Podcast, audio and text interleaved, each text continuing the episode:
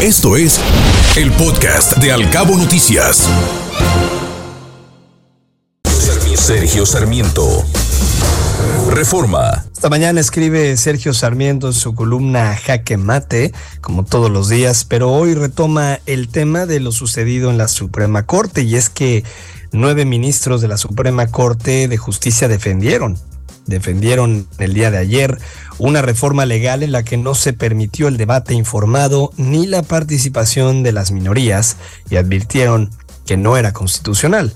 Nueve de los once ministros votaron a favor del proyecto que declaraba la invalidez del decreto cuestionado. Solo estuvieron en contra las dos ministras, Yasmín Esquivel y Loreta Díaz, que votaron de manera sistemática a favor de las posiciones oficialistas. Si bien el fallo trató solamente acerca de las dos primeras iniciativas del Plan B, muchas de las mismas irregularidades se cometieron en la aprobación de otras. Es previsible que todo el Plan B quede anulado cuando las demás iniciativas lleguen al Pleno.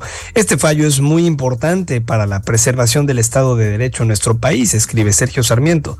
El gobierno tomó la decisión de forzar la aprobación de las reformas electorales, a pesar de que sabía que eran inconstitucionales, pero además quiso hacerlo con un abierto desplante de arrogancia, arrogancia violando leyes y reglas parlamentarias, humillando a la oposición y pretendiendo que en este régimen el papel de las minorías es callar y obedecer.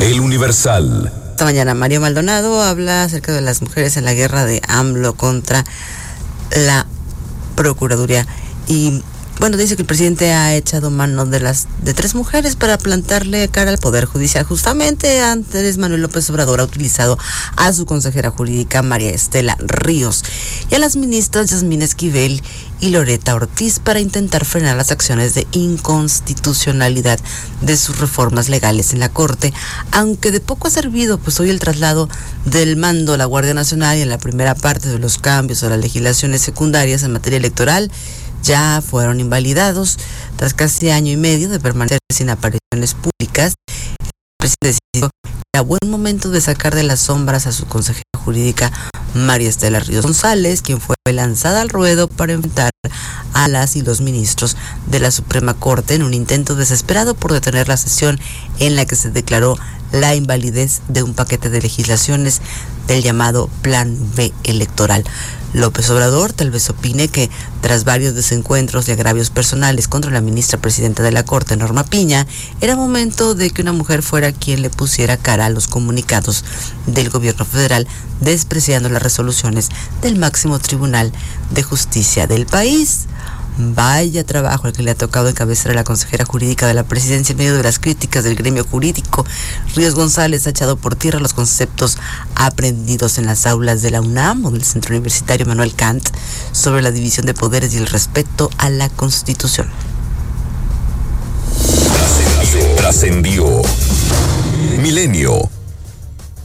Esta mañana trascendió en Información Nacional que el presidente de Morena, Mario Delgado, convocó sorpresivamente a los diputados federales de su partido a una reunión informativa sobre los procesos electorales del Estado de México y Coahuila para hoy en San Lázaro, días después de que la dirigencia llamó a Claudia Sheinbaum, Adán Augusto López y Marcelo Ebrard a aplazar su disputa y acompañar a Delfina Gómez y Armando Guadiana en sus respectivas campañas, esto a menos de un mes del domingo 4 de junio. En otra información trascendió que hablando de corcholatas, el equipo de Marcelo Ebrard se quejó de que personal de la Secretaría de Obras y Servicios de la Ciudad de México, es decir, a las órdenes del gobierno que encabeza Claudia Sheinbaum, emprendió el borrado de pintas alusivas al canciller en espacios públicos y privados, propaganda en las que se veía la foto del funcionario con frases como con Marcelo sí o imágenes referentes a su libro El Camino de México. La aludida respondió de inmediato que ella no ha dado instrucción alguna al respecto y negó una guerra sucia. Templo Mayor. Reforma. ¿Qué creen? Pues que siempre sí. La ley es la ley. Y por más que al presidente no le guste cumplir la ley, la Suprema Corte de Justicia dio una gran muestra de autoridad y de autonomía al echar abajo la primera parte del Plan B de la contrarreforma electoral La histórica decisión de nueve ministras y ministros marca límites y exhibe limitaciones. A los legisladores del régimen, aquellos que renunciaron a su función de hacer leyes, la resolución de la Suprema Corte les marca un límite claro.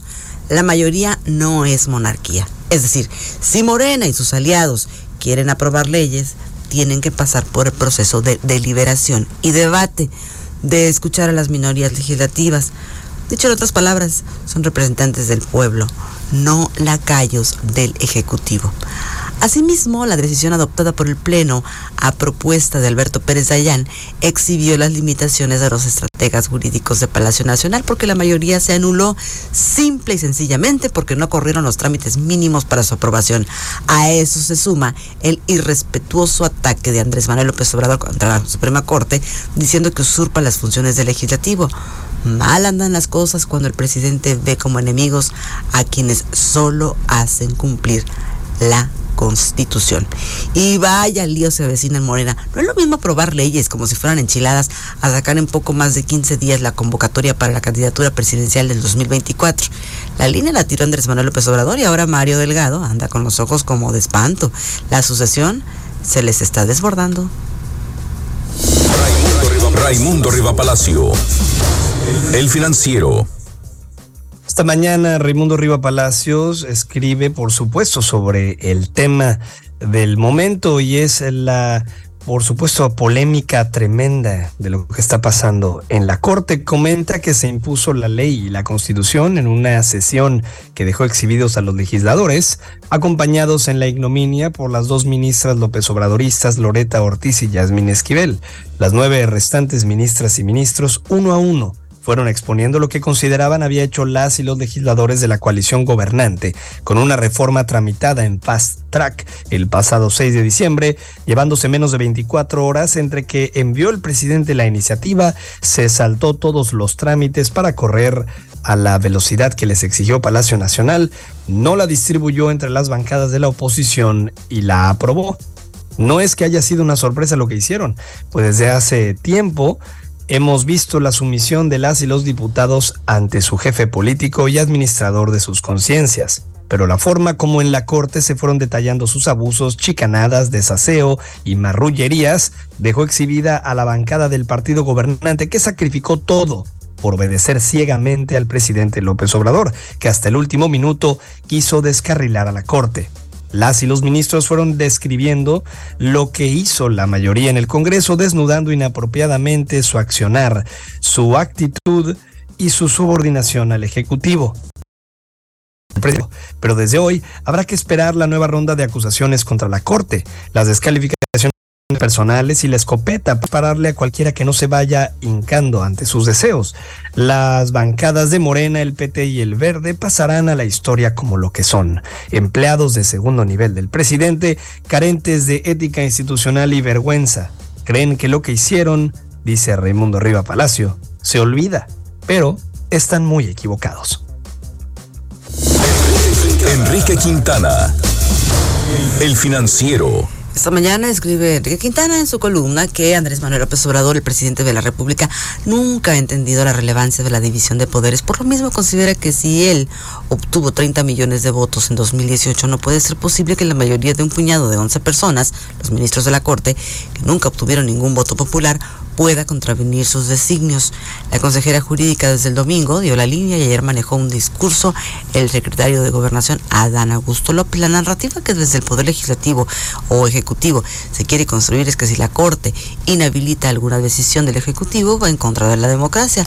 La lógica en el argumento de Morena es que quien ha tenido el respaldo del electorado tiene la legitimidad para definir las leyes. Es una falacia, porque desde 1917 el constituyente estableció una condición de que las leyes secundarias pueden ser modificadas por mayoría simple en las dos cámaras del Congreso, pero si se pretende modificar la Constitución, entonces eso no es suficiente. Se requieren las dos terceras partes de los votos del Congreso, así como la aprobación de más de la mitad de los estados de la República, pero además se estableció en las últimas décadas un elemento adicional, que la Suprema Corte es un tribunal constitucional, es decir, Una de sus funciones esenciales es establecer si las leyes aprobadas por el Congreso son constitucionales. Si no lo son, su tarea es impedir las leyes, reglamentos o decisiones de los poderes que contravengan la Constitución. Eso no es invadir atribuciones del legislativo, sino cumplir con una de las tareas esenciales del Poder Judicial. Si no gusta este diseño del Estado mexicano,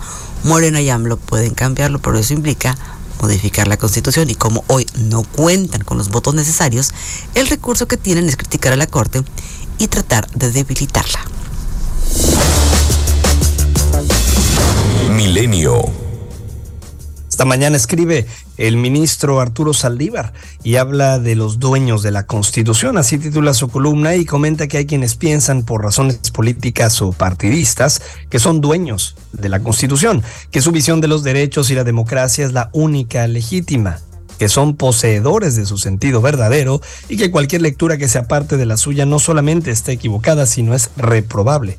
En tal sentido, pretenden que los jueces constitucionales nos alineemos a su postura y nos conformemos con su criterio. Si votamos en un sentido diferente, entonces nuestra postura es condenable, nuestra integridad como juzgadores resulta cuestionable y nuestra autonomía dudosa es simplemente inexistente cuando votamos distinto, sin importar nuestras razones, afirman que no hay independencia judicial, solo complacencia y sumisión. De esta forma, al evaluar el trabajo de los jueces, el mundo se divide en blanco y negro, quienes se enfilan en el lado correcto de la historia y quienes se equivocan por tener una visión diferente. Hemos degenerado en un constitucionalismo partidista de resultados en lugar de uno técnico o de razones. Lo cierto es que esta es una forma profundamente equivocada de entender a la Constitución. Su texto no ofrece respuestas correctas para todas las preguntas. No se trata, como ellos pretenden, de un catálogo de verdades absolutas. Es indispensable que el debate suceda en el terreno de los argumentos, no con base en aversiones personales, verdades absolutas o posturas infalibles, sino de cara a las razones que justifican los votos y los fallos. Solamente así, la sociedad podrá distinguir las decisiones que son debatibles de las que son arbitrarias. Escuche Al Cabo Noticias de 7 a 9 de la mañana con la información más importante de los cabos, México y el mundo por Cabo Mil Radio 96.3. Siempre contigo.